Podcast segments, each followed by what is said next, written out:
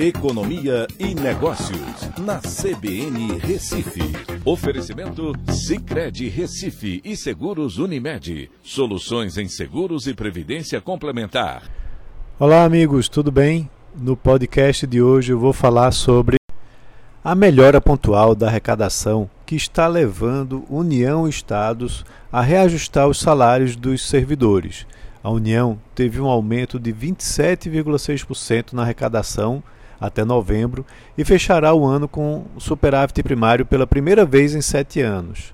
Já os estados tiveram aumento de 24,2% nos primeiros dez meses do ano. E a pergunta é: esses reajustes serão danosos para a economia dos estados e municípios? Bem, nos estados e municípios o gasto com pessoal é a principal despesa.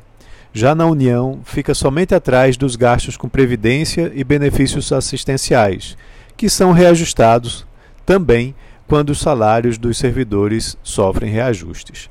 Esse caixa extra é, na realidade, um convite ao populismo eleitoral.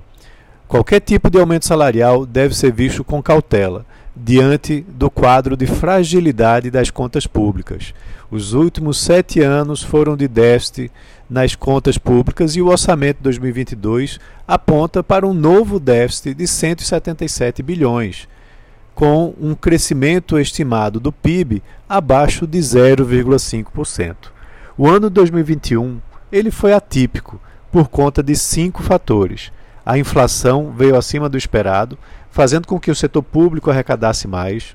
O preço alto das commodities nos mercados internacionais melhorou a arrecadação de royalties do petróleo, por exemplo, para alguns estados e para a União. A retomada da economia com o aumento é, da vacinação e após um tombo de 4,1% em 2020, levou um crescimento estimado de 4,5% em 2021, destoando da expectativa nos orçamentos públicos.